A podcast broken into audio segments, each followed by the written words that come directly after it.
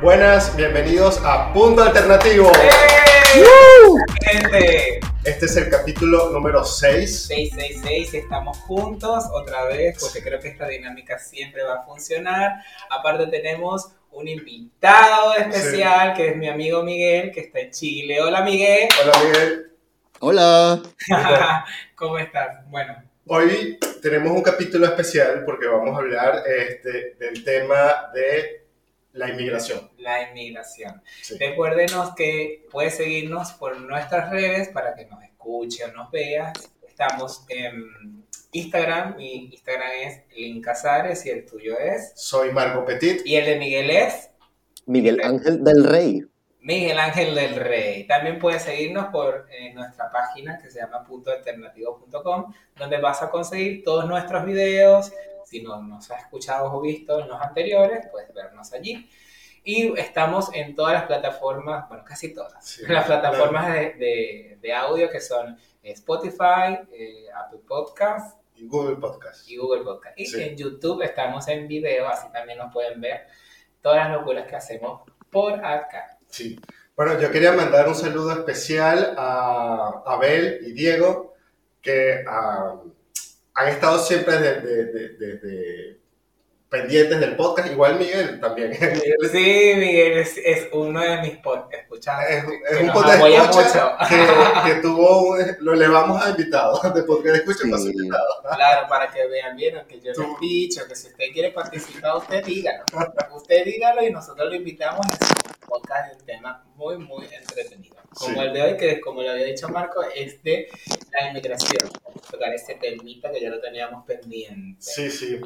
Precisamente porque, bueno, en esta semana, ah, julio, es como que el, el- el mes de la independencia en varios lugares. Sí, es el mes de independencia en varios lugares. Por lo menos aquí, hoy es el día de la independencia, 9 de julio. 9 de julio. Y esta semana fue en Venezuela el 5 El 5, y en Estados Unidos fue el 4 de julio. 4 de julio. sí. 4 de July. Bueno, empezamos este podcast. Primero eh, queremos saber un poco de Miguel. Entonces, Miguel, cuéntanos, eh, ¿dónde te encuentras? ¿Cuánto tiempo tienes allá? Y bueno, ¿a qué te dedicas? Háblanos un poco de cómo, cómo es todo ese viaje ahí en Chile.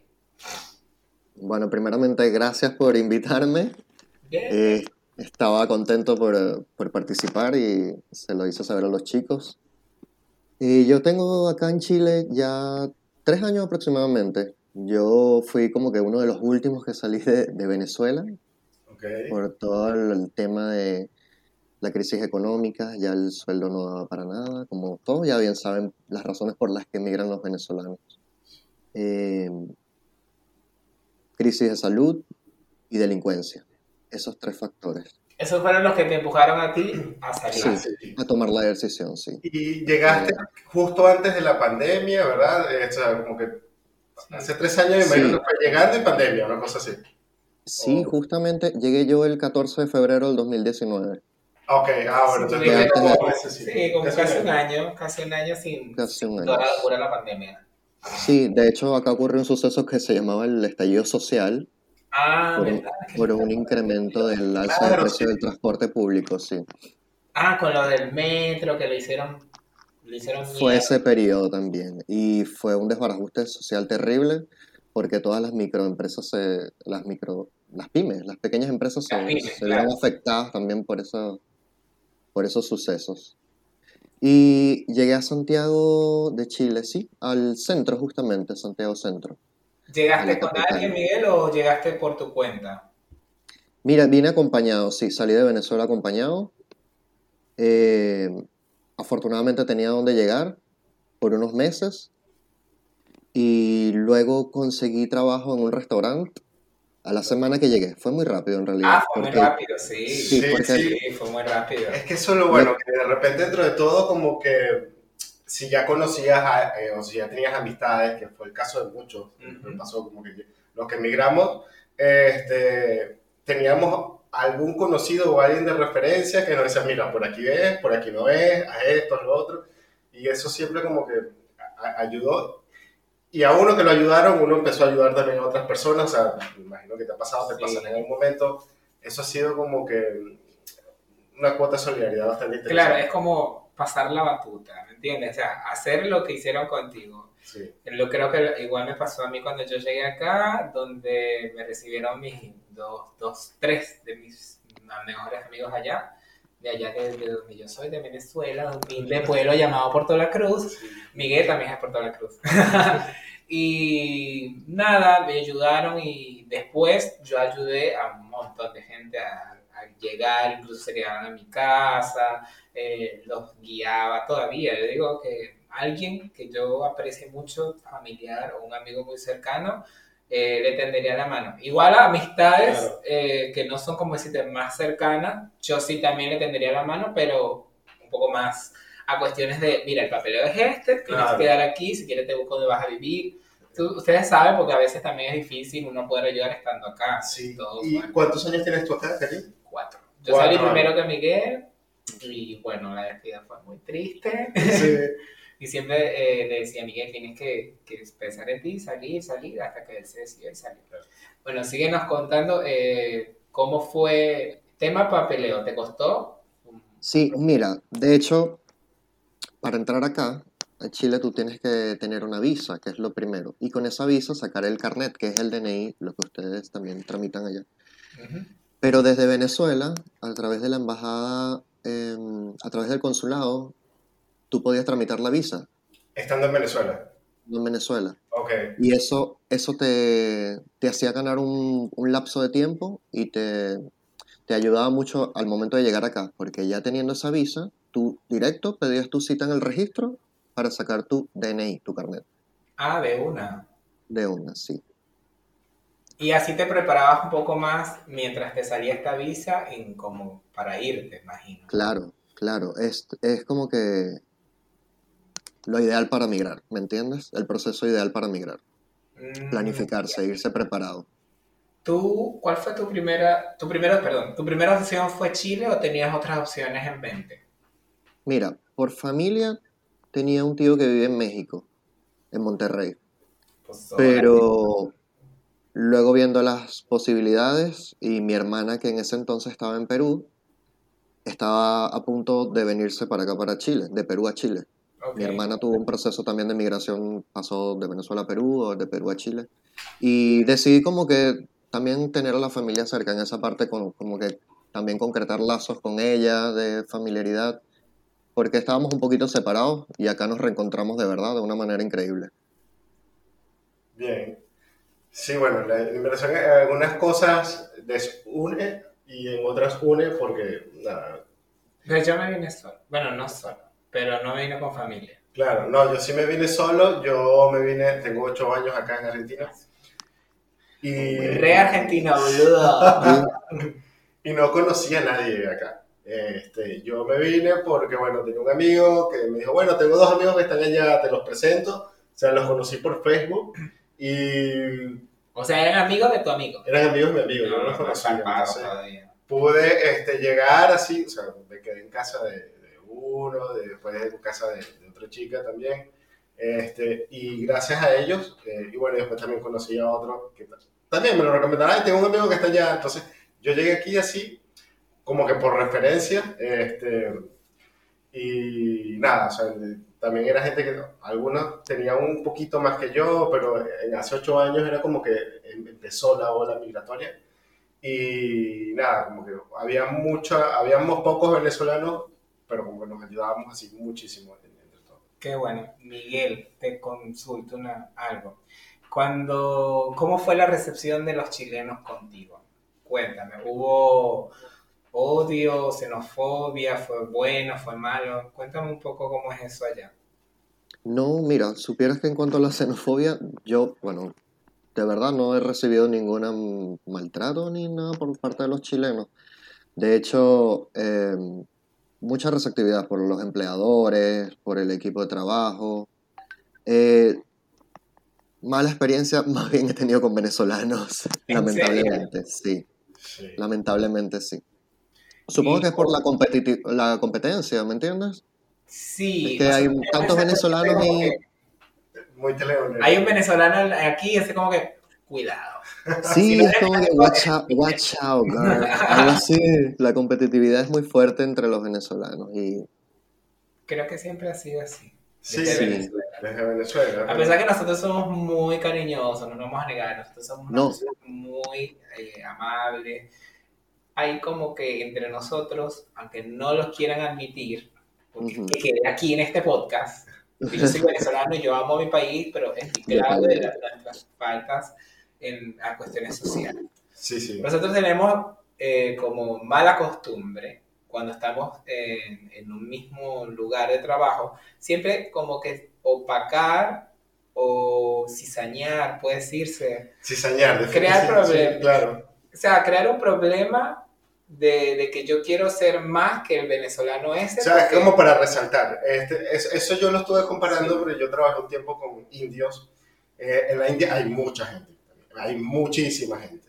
Entonces, eh, todas las empresas están como que sobrepobladas y tienes que hacerte destacar, o sea, tienes que estudiar mucho, tienes que eh, tener un título y después otro y después otro, que también pasa en Venezuela. En Venezuela, eh, que eso sí me he dado cuenta en comparación con otros países, eh, hay gente de 24, 25 años que ya tiene su carrera universitaria. Sí. en cambio, por lo menos, o sea, aquí he conocido casos de gente que tiene 30, todavía va a empezar a estudiar.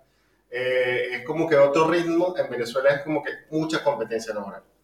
Claro, esa competencia laboral hace que eh, también ese se conflicto. cree conflictos, sí. Sí, o sea, es es eso, no sé eh, cómo fue tu experiencia. Cuéntanos un poquito, no lo malo, pero cuéntanos un poquito. Estudiamos de chisme.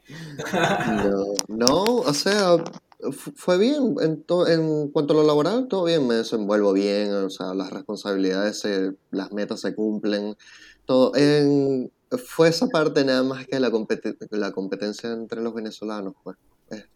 Claro. Todo, no, no, voy a, no voy a decir mucho porque capaz no quiero Hablamos con podcast. pero te queremos Sí. también para que aprendas a ser buen ciudadano Sí. y buen Claro, venezolano. Sí, este, bueno, a mí también pasó que yo tuve una cuota de, de incomodidad patriótica porque una vez ayudé a una persona y me salió todo malísimo, pero lo importante es no tratar de, de quedarse con la mala experiencia ni tampoco que eso te, te afecte en el sentido de que siempre pensar que toda la gente es así porque gente de mierda hay en todo el mundo. Sí, o sea, sea la todas las que sea. Lo importante es que tú no, no estés como que sugestionado que siempre vas a encontrarte gente de mierda porque te vas a encontrar gente de mierda.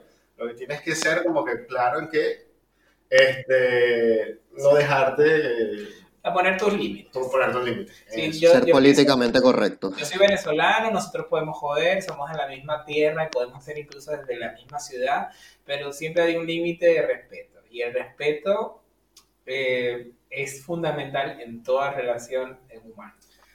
Para mí. Miguel, el clima, ¿cómo te trata el clima allá? O sea, te lo voy a preguntar porque bah, tienes tres años allá, pero siempre cuesta un poquito como que adaptarse, sobre todo cuando llegas.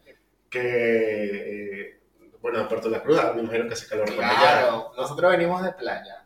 Entonces, tú estás Sí. en Santiago de Chile, ¿y cuánto está la temperatura ahorita? Mira, ahorita está, co- está como cómoda, está, está chévere, como a 6 grados. ¿Cómo se graba? ¿Cómo se grados? ¿Te parece chévere? Aquí es un frío horrible. Ha estado peor, amigo. Esta semana ha sido muy fría. De hecho, este invierno es uno de los más fríos en los últimos años acá en Chile. Los, dicho por los mismos chilenos. No, Y se, nosotros- y se quejan los mismos chilenos del frío. También es un año de frío para Argentina. En Me parece frío. Sí, es Yo es no producto sé, no de un cambio Para mí creo climático. que el más frío fue cuando llegué, pero a lo mejor era un factor de emoción. Sí, el mío también Pues. fue cuando yo llegué, que yo llegué aquí había una temperatura de 2 grados. Yo llegué en mayo, entonces también era como que otoño, porque aquí, bueno, Chile, Argentina, estamos en el hemisferio sur, entonces en esta época de julio eh, es eh, Invierno. invierno. Y nada, pues, Pero ¿te, te gusta? ¿Te acostumbraste al frío o todavía no? No, no, yo no soy una persona de frío. Yo no, yo odio el frío a toda costa. Eh, si tú, de hecho, si tú ves acá lo- en Instagram las, las- las opciones turísticas para ir en Santiago, están los farallones, ir a la cordillera, visitar la nieve en invierno. Yo no. Yo me No. rehuso a hacer eso, no. En serio, o sea, ¿no, ha- no, has, no has ido a ver la nieve? De hecho, o sea, desde donde yo estoy se puede ver la cordillera y se ve la montaña súper helada, pues, con nieve. Ah, Pero no me gusta, no quiero ver nieve, no. No es lo mío, no. Yo quiero playa, quiero playa. ¿quieres playa? Claro, sí, la. Necesitamos playa. Necesito. Necesitamos playa. Miguel, algo de ¿alguna anécdota que te haya pasado con eh, alguna palabra que sea, tenga un significado diferente eh, de Venezuela a, a Chile, por ejemplo? A mí me pasó con la palabra pendejo. Yo eh, conocí una, una chica, estábamos haciendo un curso, llegué haciendo un curso de bartender y siempre como que nos íbamos caminando hasta el, hasta el subte, que es el metro, y una vez ella me pregunta, ah, ¿qué edad tienes? Yo en esa época creo que tenía 25, 26, no sé. Le dije, no, sí, 25 y tal. Y me dice, ah, pero sos re pendejo. Y yo así como que, o sea, pendejo en Venezuela significa que eres estúpido. Claro, pendejo es como bobo. Así como bobo, como estúpido. Entonces, que no solamente me diga pendejo, sino re pendejo. O sea, más todavía me quedé así como, pero ¿por qué? Porque aquí la connotación de pendejo es a niño. Es joven, claro. Es como muchacho. Es, Exacto. como, es un muchacho, es muchachito. Sí, o sea, sí. que es pendejo, pendejito o pibito. Entonces fue un momento que yo me quedé así como que en shock y ella se quedó así como que, ¿qué pasa? Y yo, pero ¿por qué me dices así? Más pendeja será. Ella. Sí. ¿Te pasó algo así con alguna palabra, con algo? Sé que... Sí, el choque cultural de, de palabras es súper fuerte. Pues acá, por lo menos, ocupa mucho para el bebé, guagua, No, wow. Eh, Suena como un ¿qué transporte, no sé. bebé, A bebé es un guagua. una guagua. Un bebé, un bebé recién nacido es una guagua. Aquí le- llora y mira. hace guau, guau, no sé. Ah, Qué raro. ¿Qué más? ¿Qué más? Otra palabra así. sí, es- la corneta es el... Ah, ok. Ah, bueno, aquí corneta es cornudo. O sea, ¿Sí? Ah, no. Aquí sos medio corneta. Entonces cuando yo agarro, por ejemplo, yo tenía un, un parlante y yo le digo cornetica. Ya pásame la corneta. Claro. Y un amigo cagaba de la risa, más cornetas serás tú, me dijo. Y yo, no, y no ¿Qué porque eso es aquí cachudo, no le dicen cachudo, le dicen infiel, algo así. Ah, no, no Que sé. monta los cuernos, pues. Sí, Wow, no. y hay muchas cosas. Otra, pala- dime otra palabrita ahí que, que sea así rara, que nosotros nos sorprenda. Eh, a ver... Quedó la zorra. La Allá zorra. no sé cómo interpretan eso. Ya, repítelo. Quedó la zorra. Quedó la zorra. Bueno, que se fueron todos y, y quedó la más. No sé. Como, que, como, como decir quedó todo hecho, hecho polvo, quedó todo hecho destruido, quedó todo destruido, quedó todo acabado. Cuando, cuando hacen mucho desmadre en la calle, Ajá. Ok. es eso, quedó la zorra. Aquí dicen algo así como que ah, se, se prendió. Pues sí, está el quilombo o, Quilombo. se prendió, algo así, no me acuerdo. Este, Eh, sí, y que Sabes que yo, yo fui a, a Santiago hace como, ay, no me acuerdo, también antes de pandemia, creo que fue en el 2019. No, 2018. Y comí muy ¿Fuiste a. Lola- ¿Viniste a Lollapalooza? Porque el No, 2018 fue Lollapalooza. a lo- a lo- Siempre hay algo en el capítulo que digo, nunca he hecho tal cosa. No nunca me he hecho- sorprende. Igual yo tampoco he ido a la palusa acá, pero este año que viene tampoco voy a ir. Porque cuando fue a comprar la entrada ya no había. Ah, Oye, sí, es terrible. Las entradas empezaron como decirte en 20, no, 30, 40 dólares y ya Ajá. después se pusieron en 100. Wow. O sea, ahorita están como en Sí. 100, 120 dólares. Ni en pedo, en 120 dólares. Y el FMI así como que... Pues hay como a 10 conciertos aquí con esos reales. Olvídate. Claro. No fui y lo que me llamó mucho la atención es la variedad de, de- de comida que hay este, y lo rico que es el pastel de choclo. Me fui a Viña del Mar y comí este, en un restaurante en un restaurante peruano en Chile. Pero bueno, estaba muy rico. ¿Qué comida No. típica te gusta? Mira, acá la comida peruana, hablando de eso, eh, que es súper rica, que encuentro que es La la comida peruana mejor comida, la mejor comida es la peruana en realidad. Sí, Y hay un montón acá, sí, gastronómicamente hablando, pero acá en Chile hay un montón de restaurantes de comida peruana. Eh, pero lo que más me gusta, así como eh, comida chatarra, puedo decirlo, porque es como, se llama sopaipillas. Son redonditas, la- las sopaipillas. Sopa y pilla, ok. Sí, están hechas a base de zapallo, que es auyama, llama, claro. y son Oh, como fabulosas. Calabaza, Calabaza, calabaza. Sí, son como unas tortillas chiquitas y delgadas, como, como este grosor, y no sé, la puedes rellenar con cebolla y tomate y es muy típico, con ketchup, mostaza, se come acá en Chile. Parece una tostada, puede ser una... Sí, como una fajita o, o una... Me lo imagino como una cachapa. Es muy chiquitica, la ma- no, no tiene la contextura de la cachapa, pero es súper rica, es a base de ma- masa a base de zapallo. Bien, uy, qué rico. Es súper común, me encanta, soy Cuando adicto a vaya la Chile sopepilla. tengo que comer Sopa y pilla. Sopa y pilla. Sopa y pillas, Sopa sí. y pilla. No, yo probé solo el pastel de choclo, que me acuerde, probé mucho ¿Cómo más es cosas. eso? Es un pastel, o sea, es a base de maíz, o sea, la masa tiene maíz, no sé qué otras cosas, pues, muchas cosas. ¿Pero qué deliciosas. contextura tienes? ¿Un pan? ¿Es una tortilla? ¿Es una No. cachapa? Es como un pastel, eh, ¿sabes cuando hacías cachapas? Que te quedaba la masa amarilla antes de eh, colocarla en el budare. Ajá. Sí. Ah, eh, tenía esa contextura, así. Sí, es como De si fuera un pastel de papa, pero en vez de papas, maíz. Pero al horno, exacto, al horno. Y entonces va, va con su relleno, carne y arriba. Y puede ser Ah, gratinado. puede ser como una polenta. No, porque la polenta es este, Harina. Mm. A base de harina de maíz. En cambio, el, el pastel de choclo es el El maíz maíz ya pilado. pilado, exacto. Maíz molido. Ah, cachapa. Súper rico. Porque a lo mejor no todo el mundo, nuestros podcasts escucha, saben qué es la cachapa. La cachapa es, este, sí, un plato típico venezolano que que es como un... un panqueque a base de maíz. Es es la única, es lo más parecido que Referencia, sí. ¿Sabes que escuché una vez como decían cachapa en inglés? No. Corn ¿Cómo? Corn cake. ¿Qué? Bien. Mira tú. torta o tarta de, de Y, que, maíz. y, y, y arepa, malla, y arepa que casi cornbread, le dicen. Claro, dice corn cake with handle cheese. O sea, cachapa con queso de mano. Ah, ¡Qué bueno! Haga- si no conocen la cachapa, hágase un favor y, y- hágase un favor y vea un tutorial. no, contacten a su Sí, venezolano de confianza y, Sí. y- Eh, Les va a gustar, Eh, ¿Tienes en muchas realidad. amistades eh, chilenas? ¿Perdón? ¿Tienes muchas amistades chilenas? O sea, que sean de chi- chilenos como tal. Mira, por lo menos mi pareja es chileno. Ah, Ok. Y, sí, ¡Viva Venezuela! por acá está, está, está arreglándose porque va a salir al, al mercado persa. A él le encanta ir al mercado persa, que queda por acá cerca. Ok. Y sus amigos son chilenos todos, entonces es el entorno en que yo me he desenvuelto. Aparte en mi trabajo no hay otro venezolano, yo soy el único venezolano Eres el único, bien. Sí, Bueno, cuando Entonces- eso pasa, y, yo no- y lo que estoy notando ahora que cuando hablo contigo tienes acento chileno. Sí, puede ser, capaz y no me dé cuenta, pero puede ser porque interactúo con más chilenos que con venezolanos en realidad. Mm, Es ver, que todos mis amigos, mis amigos de confianza están en todos lados. Está Karim, que está en Argentina, Stephanie en México, en Perú está Mario. Y no tenía amigos acá, en realidad. Yo llegué, Claro, y, amigo. porque a- a- a- dependiendo de la edad que uno tenga, le cuesta ser más amigos. O sea, no es lo mismo ser amigos a los 20 que ser amigos a los 30.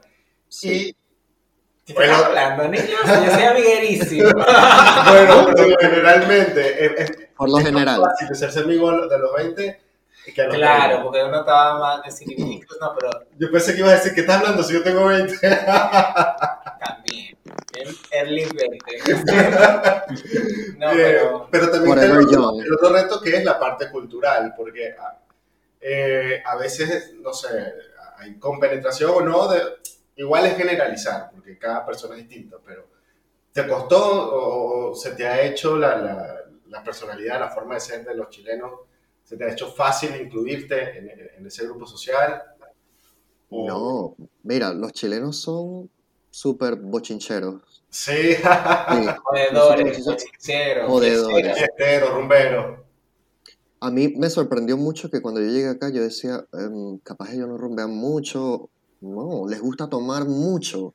Es increíble. No sé si haya pasado lo mismo o dado la misma impresión. Mira, aquí yo me he dado cuenta. Toman muchísimo, que- toman mucho. Aquí los rumberos somos nosotros. Sí, ¿En igual, o sea, aquí lo rumbea también, o sea, de hecho, Sí. hay- me sorprende cosas que hay, hay fiestas los miércoles, los jueves, yo, pero esa gente no trabaja, ¿qué hace Sí. el día siguiente? Hay mucha. Aquí la movida nocturna de fiestas puede ser hasta desde el lunes hasta el domingo. Sí, Pero a nivel de bebida, siento que el argentino bebe mucho menos que el venezolano, o sea, y a- Mm. aguanta mucho menos. eh, Sí, todos son más de. Yo decía, yo decía, el venezolano es el latino que más toma. No, yo llegué acá y me sorprendí, de verdad. Sí. Sí, aquí. Wow. eh, ¿Qué tomamos pisco, micheladas? Mich- eh, pisco, el pisco Sí, sour. claro, si, el pisco allá, te- Pisco sour. es muy, Sí. muy genial. ¿Cómo hace el pisco? No, nunca he tomado. El pisco es un licor artesanal, no me acuerdo en base a qué, pero el pisco sour es eh, un cóctel hecho a base de- de- del pisco. eh, algunos le colocan clara de huevo como para darle consistencia. Y sí, todo el mundo pone esa cara, pero no, no sabe a huevo, o sea, porque también lleva otras no, cositas. moche crema. Como una especie de ponche crema. Te lo preparan al momento. Eh, tiene como un sabor entre dulzón, dependiendo de donde te lo preparen, pero es como dulzón. Pero el pisco es un licor muy, muy rico. Eso sí, eh, tiene como 40 grados de alcohol. O Sí, sea, es súper fuerte. el mismo nivel para los venezolanos sería como que la canelita, una cosa así. Uf, Es, no puedes tomar mucho pisco porque te pega. dame dos. Sí, Sí. ¿Te, te gusta el pisco, Sí. Miguel? Sí, me encanta. Ayer, de hecho, estaba tomando pisco. Qué. Ay, qué rico. Dejé, dejé, dejé el ron, porque allá en Venezuela se tomaba mucho ron, por el pisco. Ronceros. Pero qué bien, qué bien. Y entonces te has adaptado, entonces me imagino que con los amigos de, de tu pareja has llegado a una buena amistad, te, te tienen buena receptividad contigo. En cuestión, ahora vamos con en cuestión de relación. Porque a veces eh, eso influye culturalmente, como es uno, como, como El es de otro país. total, sí, sí. Entonces, tú que tienes esta relación con eh, tu chico, cuéntame qué tal. O sea, sí, ¿cuál, cuál, Tampoco cuál es- detalles íntimos. ¿Cuál es la Es- diferencia de, de, de, de la perspectiva de las relaciones que tú habías vivido en Venezuela con cómo se viven las relaciones en Chile? Claro. Bueno, partiendo de que, de que creo que acá por la personalidad de cómo es el chileno, son un, poco más fríos o un poco más cerrados en cuanto a abrirse a una relación, porque por lo menos en cuanto a mi experiencia es lo que, lo que he visto acá. Eh, a pesar de que son súper mente abierta para, Todo. para lo Sí, que te imagines, para lo que te imagines. Aquí también. Pero en cuanto a abrirse sentimentalmente y emocionalmente, les cuesta. Ok. Creo que es algo ya mm, de ellos, que son así, Claro. pues, su- o culturalmente quizás sea así por, por muchos años. Pero te, te, te choca eso o tú lo No. manejas. No, no, no. eh, eso fue al principio lo que yo percibía de, de los chilenos, pues en cuanto a, ¿sabes? a salir con alguien, cuando comienzas una relación. Pero una vez que, bueno, que tú haces match con una persona, eso ya es otra cosa que tú Claro. Ya tú te das cuenta cuando alguien es para ti. Uno se da cuenta cuando alguien es ti. Te digo Chile, Venezuela. Eso, eso pasa, eso sí, supera todas las barreras, la verdad. Sea de Sí, nacionalidad, sí. de idioma, todo, o sea, he visto muchos casos. Cuando haces match, Eso es. superas todo eso. Miguel, digo que sí, uno buscaba más romance. Yo decía que Eso más es. novelero Eso en es. Venezuela que en, en otros países, por lo menos aquí. ¿no? Eh, eh, es, es Sí. es la ¿Sabes cuestión abierta aquí. Estás o no estés, bien. Sí, sí, sí, es eso. En Chile también. Ahora, ahora que lo dices, los amigos de mi pareja dicen eso, que por lo menos desde su perspectiva, los venezolanos son más intensos en las relaciones. Y yo, Claro. ¿pero a qué te refieres a intensos? No, son como telenovela. Y yo, Bueno, y yo, gracias por lo que me toca. sí. Soy, soy una novela de los 90. ¿Y, y tu percepción general de, o la, cuál, es, cuál sientes que es la percepción general de los chilenos hacia los venezolanos? Porque, por ejemplo, cuando yo llegué, habíamos muy pocos venezolanos, pero creo que alguien que fue pionero en, en la inmigración y que como que nos dejó el buen camino fue Catherine Fulop, que ella como que nos dejó muy bien parados a, a nivel de, de la receptividad. Y como que, ah, eh, siempre me decían eso. Y me hablaban como, saludaba a ella en un programa que tenía. Este, porque era la única referencia así cercana que había en ese momento. Sí. Pero en general les caen bien, si, si les gusta. Lo que pasa es que, no sé, cómo tienen esa chispa o la vibra del venezolano, ¿me entiendes? Eso, Me eso, eso llama mucho Lo la pasa es atención. que, no sé, socialmente, no quiero etiquetar, pero No. lo que fue Perú y Chile han tenido encontronazos eh, con Claro. situaciones venezolanas que, Ujú. que nos han dejado como que mal parados, dijo Marco. No como acá, acá no ha habido esa, esa, esa cuestión de odio. No, todavía nos quieren. Todavía nos quieren porque generalmente, o sea, aquí si no te portas bien vas preso. Claro. Aquí no hay ese buonerismo, aquí no puedes estar pidiendo tanto real en la calle, ¿me entiendes? Porque generalmente si tú trabajas, consigues. Gracias a Dios, si alguien trabaja en donde sea, Miguel, si sea repartiendo, tiene para... Repar- ¿De repartidor? Trabajo, trabajo. Bueno, trabajo es trabajo. Y las que reparten aquí tienen su, su sindicato. Ah, ok. Eh, no, de repartidor, o sea, en Rappi, en todas esas cosas. Ah, Cálmate, Sí. que es una cosa. No, mentira. Pero me entiendes, Eh, en Perú y en, y en Chile he visto que ha habido muchos problemas porque piden en la calle, buhonerismo, eh, a la inseguridad. O sea, Claro. llegó mucha gente que era amigo del, del, del- De lo ajeno. de lo ajeno. Entonces, eso nos, nos pone como un, un poco mal parados. Sí, general. mira, yo te, yo te voy a dar mi punto de vista y quiero re- o sea, decir que es desde mi punto de vista, eh, sin dejar mal a nadie, pero eh, la ley de migración, hay una nueva ley de migración acá a, a partir de, de, de todo lo que ha, la Sí. cantidad de migrantes venezolanos que han entrado, ¿no? Que es una tasa muy alta según el Instituto Nacional de Estadística acá en Chile. Actualmente va por encima de los 35% en lo que va de, del 2020 aproximadamente fue eso, fue esa la tasa. Y como es tan burocrático el proceso de regularización del extranjero, toda esa cantidad de migrantes que han entrado tienen que hacer plata de alguna manera, tienen que ayudar a su familia, a sus niños chicos. Y la vía más fácil es el comercio informal, como les decía. Santiago Centro está poblado de mucho comercio informal, que no ha sido controlado, no, no sea, el, el gobierno no lo ha sabido abordar. Y en parte eh, todo, todo el comercio informal que ves es de extranjeros. Ellos no pagan eh, sus cotizaciones, no pagan sus previsiones que deberían hacer un que, debe- que debería pagar un migrante para intentar regularizarse y una vez tener su carnet, ¿me entiendes? Y esa nueva ley, este, ¿hacia qué, hacia qué está orientada? O sea, ¿a favorecer o a frenar un poco el tema migratorio? Mira, yo creo que como toda ley es muy se, se interpreta de ambas maneras, ¿me entiendes? Mira, bueno, Pero más allá de, de intentar regularizar al extranjero para que se inserta en, en la sociedad en un trabajo formal, lo que más bien lo está alejando de eso. Es desde mi punto de vista lo que veo yo. No quiero mira, sí. sonar Tienes tener razón. Sí, tienes razón en eso. De hecho, hay algo que quería comentar, este, que es que los países eh, que mejoran su economía o, que tienen más probabilidades de desarrollo son aquellos países que favorecen la inmigración. ¿Por qué? Eh, hay un factor de crecimiento en, en ciertas migraciones que, que se da a lo largo de la historia muy pocas veces, pero por ejemplo en el caso de la inmigración venezolana, la gran mayoría de los venezolanos que emigraron son venezolanos que tienen algún título universitario, que ya tienen una profesión, que ya tienen una experiencia académica, precisamente por lo que hablamos al principio, de que ya, por toda la competencia que había en Venezuela, que tú tenías que siempre superarte a nivel académico y a nivel profesional. Entonces, al migrar ese recurso a otro país, ese país está recibiendo profesionales en los cuales no invirtió un dólar en su educación. O sea, e- está recibiendo esa experiencia, está recibiendo.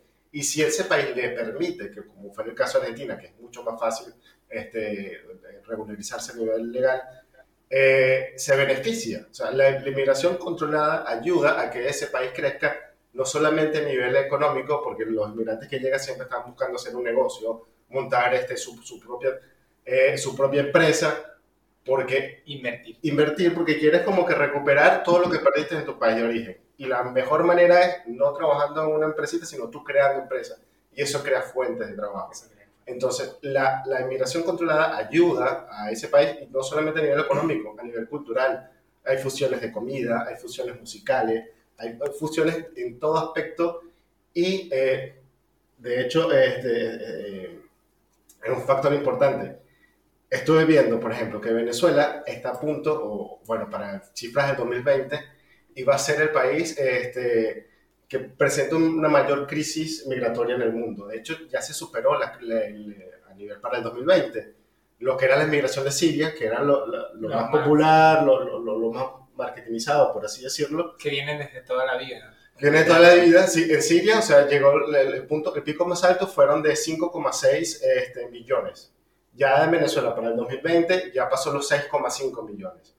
Este, claro, ¿qué pasa? Que la migración venezolana se ve en la calle, se ve en todos lados, pero no hay, o sea, no he sentido que tenga como que la misma publicidad que de repente casos en otros países. Este, países que tienen guerra, países que tienen problemas, de Europa más que todo, veo que se le hace como que mayor publicidad, pero en Latinoamérica, Venezuela, así como, ah, bueno, mira, está ahí, eso allí, pero como que no hay mucha... Al principio sí, al principio sí tuvimos como el ojo de todo, eh, pero ya como, como se normalizó, porque yo pienso que la gente normalizó su visión de, de cómo estamos delante del mundo, entonces, no, bueno, pero a ellos les encanta estar allá, porque si se van, unos se quedan, este, no, no, hacen un revuelto social para salir del presidente, o sea, todavía se lo calan. Y o sea, señores, nos calamos al presidente porque no tenemos armas para sacarlo. Pero me entiendes, o sea, si yo tuviera con el ejército aquí en mi mano, vamos y lo sacamos, pero el ejército está con el gobierno. a favor del gobierno. Ese es otro tema que queremos indagar. Parte de la razón de, de la migración es tener una mejor calidad de vida, tener seguridad y, y salud. ¿Me entiendes? Esos tres factores yo creo que eran fundamentales y cuando tú estás en un nicho o, te, estás en un lugar donde logras conciliar a, alguna de esas tres de esas tres razones vas a estar bien vas a estar tranquilo. Sí es eso tal cual. Sí yo fíjate que hay un fenómeno que, que se está dando ahora que no solamente los venezolanos estamos migrando sino de todos los países también va habiendo muchas migraciones. De hecho en España muchos venezolanos se están yendo a España y muchos españoles están yendo a España este, porque siempre está persistiendo eso de que yo voy a estar mejor en otro país. Claro, hay muchos factores, ¿no? Eh, de repente, si a mí me gusta comer croissant, entonces, bueno, yo siempre toda la vida he soñado con Francia, me voy a Francia. Una cosa es la inmigración que tú quieres, por deseo, y otra cosa es claro. que fue lo que nos pasó un poquito a nosotros, de como que o te vas o la vas a pasar muy mal. Vete, vete. Claro, sí, sí, fue así. Entonces, este, pero es es un conocimiento general, como que cada país o, los jóvenes, o esta generación más o menos, nosotros y un poquito más abajo, piensa que va a estar mejor afuera. Claro, aquí también los argentinos, así, aquí los argentinos eh, tratan de graduarse rápido, de recibirse, de recibirse de una materia para irse a Europa, a España más que todo, imagínate. Los argentinos que a España, a Italia, o bueno, cualquier otro país de Europa donde estén mejor, pero la juventud ahorita, de hecho, aquí hay fuga de cerebros y de, gente profesional porque no, no hay, o sea, ellos dicen que lo que le pueden pagar en otro país por su conocimiento, claro. no se lo pagan acá. De hecho, la empresa donde yo entré, el cargo de donde yo entré, eh, me dijeron tenía cuatro años vacante. Mira tú. Era ingeniería industrial y yo soy ingeniero de calidad, cuatro años vacante. Y no había metido a nadie y hasta que decidieron meter, y no era por cuestión de que no había dinero ni presupuesto, es una empresa del gobierno, pero al parecer no había un ingeniero de calidad que aceptara lo que ellos ofrecían. Y, y eso es lo que están aprovechando muchos venezolanos ahora, de esa fuga y esa falta de personal eh, profesional, como dice Marco, porque muchos de nosotros nos, graduamos muy jóvenes, llega una persona estudiada, joven, soltera, casada, dispuesta a echarle pierna a todo lo que le pongan, tenemos trabajo, estamos conquistando el mundo, estamos conquistando el mundo. Así es. Bueno, hay que aprovechar las oportunidades que la vida te ofrece, claro. Exactamente. Bueno, creo que hoy estamos bien como para este tema migratorio. Me encantó, de verdad, Miguel. Muy agradecido por tu participación hoy. Nos sacaste muchas dudas en cuestiones a, a lo que es Chile eh, nuestros escuchar si, si tienen eh, que están en Venezuela están en otra parte de Latinoamérica o del mundo, si quieren migrar a Chile o Argentina, bueno, tienen más o menos una idea de cómo es o cómo puede ser un escenario. un escenario por encima, Claro, un panorama, sí. un panorama del que ustedes se puedan fijar. Sí, no todo es lo que ven por Instagram, no todo es lo que ven por las redes sociales, no todos son fotos bonitas. Eso, antes su migración. Quería, quería preguntarle a Miguel que nos diga, o sea, por ejemplo, para ti, consejos para alguien que quiera migrar, este, por lo menos para Chile, ¿qué debería hacer? ¿Qué debería eh, averiguar? O, o- o- o qué sitios web? Porque- lápiz y papel, Exacto, sí. No puedes dar esa información, o sea, de, de- en base a tu experiencia. ¿Qué recomendarías? Bueno, primero ver muchos tutoriales de YouTube, ¿Ok? Tutoriales para... eh, tutoriales para migrar, cómo debe ser el proceso burocrático para- para los papeles. Ah, Porque mucho. es Sí, mucho- Cuando yo migré no había eso. Sí, sí. Es muy burocrático, muchos papeles. Segundo, tener mucha paciencia, mucha paciencia porque eh, la plataforma de extranjería e inmigración acá tarda mucho en el proceso. Eso Ok. es una barra de 100% que queda en 30% y dura 6 meses en 30%, otros 6 meses más en un 45% y eso dura, tu proceso de regularización puede tardar hasta 3 años. Bueno, yo pasé un año en Venezuela esperando un papel, así que eso no. Sí. Yo, yo de 10 paciencia. años haciendo trámites en Venezuela para sacarme una nacionalidad portuguesa y... Pero, Nunca fue. no, sí, sí pude. pero- ¿Lo lograste? Sí. Bueno, ya porque uno viene con bastante paciencia. Pero acá todo es más tardío. Es Claro. un proceso muy burocrático para Ok, el extranjero. Entonces, tiene que venirse planificados, eso sí. eh, centrados en lo que vienen a hacer acá y no delinquir, no hacer mal a otras personas. Claro, eso sí es para todo. Mira, a mí una amiga muy querida me dijo, la ciudad te va a tratar como tú la trates a ella. Si tú te portas bien, la ciudad te va a tratar bien. Si tú te portas mal, la ciudad te va a tratar mal. Y eso es en todos lados. O sea, si tú emigras con, como nosotros le decimos en Venezuela, rancho en la cabeza, o sea, con, con, con no hablamos de una pobreza económica, sino una pobreza mental. Si tú quieres Mental. llegar a robar, a hacer las cosas fácil y hacer mal, te va a ir mal. Porque es lo que tú estás pensando, lo que tú estás trayendo. En cambio, si tú le quieres echar piernas, si tú quieres ir poco a poco, si te quieres superar, si te quieres estudiar, planifícate y hazlo. Y ve muchos tutoriales de YouTube. Y síguenos, y síguenos a nosotros en Spotify, Instagram, eh, Google Podcast, Apple Podcast. O por nuestras redes en Instagram que son Eh, Mar- soy Marco Petit. Link Casares y Miguel Ángel del Rey, Miguel Ángel del Rey. Sí. Y cualquier duda que tenga, podemos tocar ese tema. Recuerde que estamos aquí para oírlos a ustedes, eh, estamos con la mejor receptividad y agradecemos todo que nos escuchen, mis amores. Así que bueno, despedimos este capítulo. Sí. Muchas gracias, Miguel. Espero tenerte pronto en, otro, en otro episodio por ahí. Sí, sí. por Así supuesto, que, gracias a ustedes eh, por recibirme hoy. Qué bueno, entonces nos despedimos, mi gente. Cuídense Chao. mucho. Chao, chao. Adiós. Adiós.